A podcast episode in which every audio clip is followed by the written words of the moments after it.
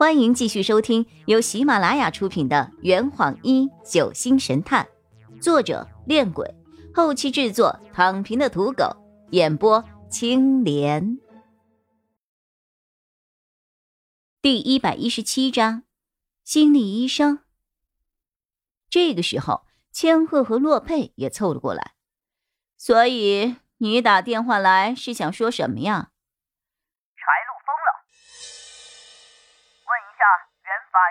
办法没有千鹤翻着白眼儿，拜托，我是法医，又不是心理医生。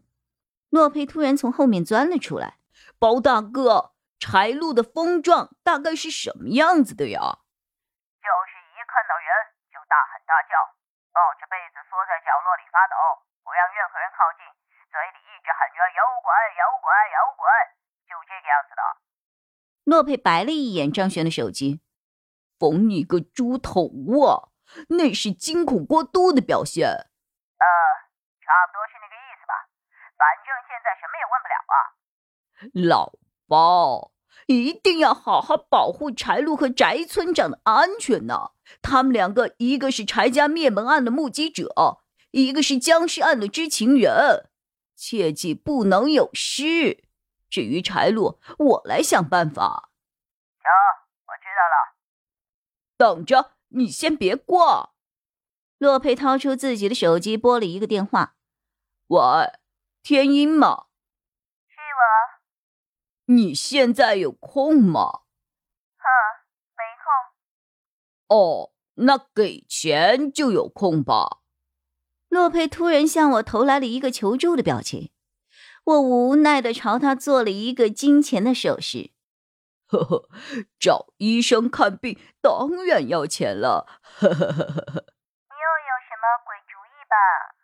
呃，没有了，就是想找你帮个忙，看个病人。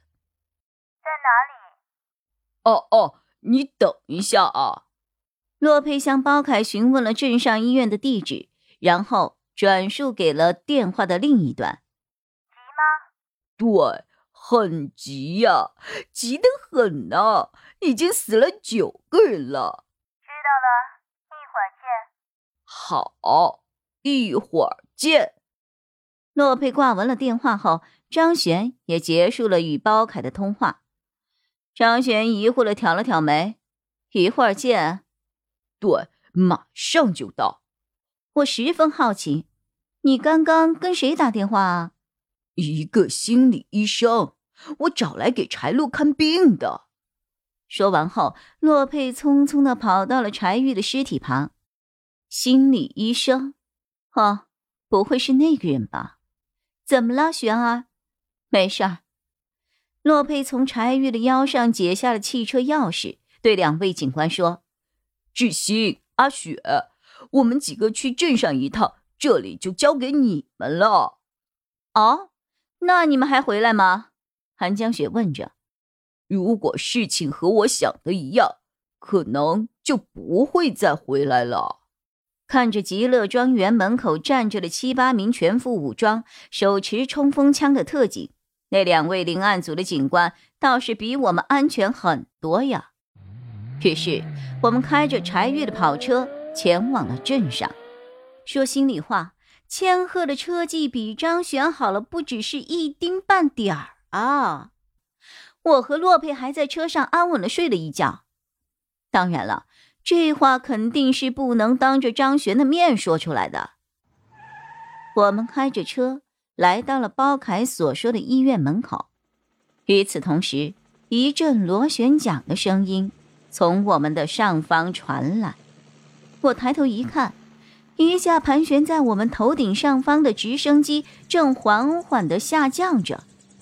在旋桨产生了强大气流下，直升机安稳地停在了医院旁边的一块空地上。气流的外围站满了看热闹的居民。舱门打开后，从机舱内走下来了两名西装革履、人高马大的墨镜男。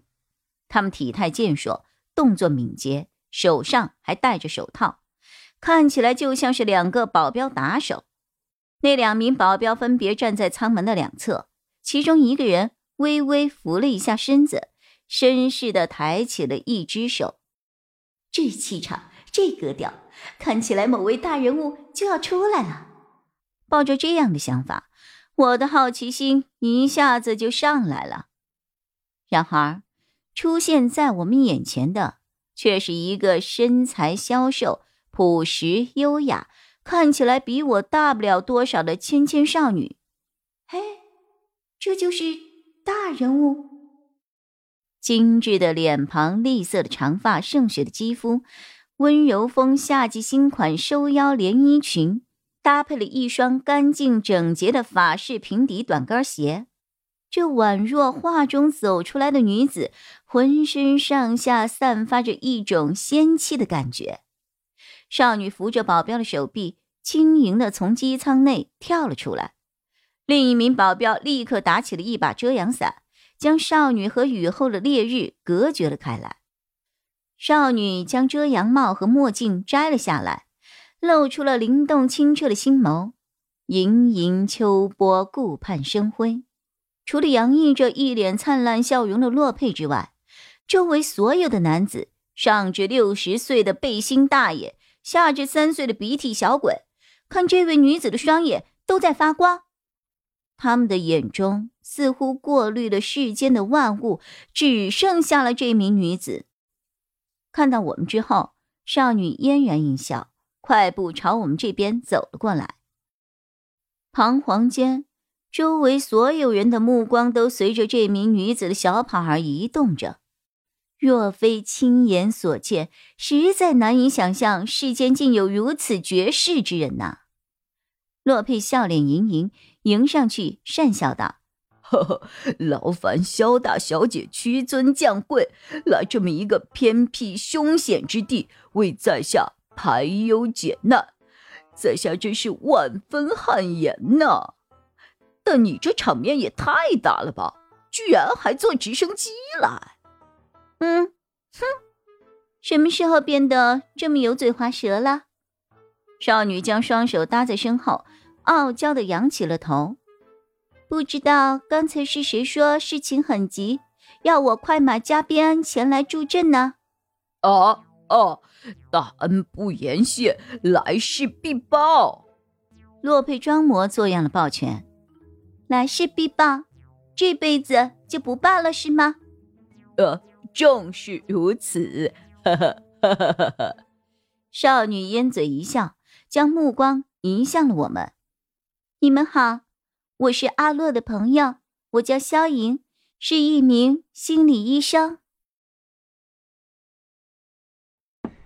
这坛已经喝完了，呵，你猜出凶手是谁了吗？好，老板。拿酒来，呃，更多精彩，请关注青莲嘚不嘚。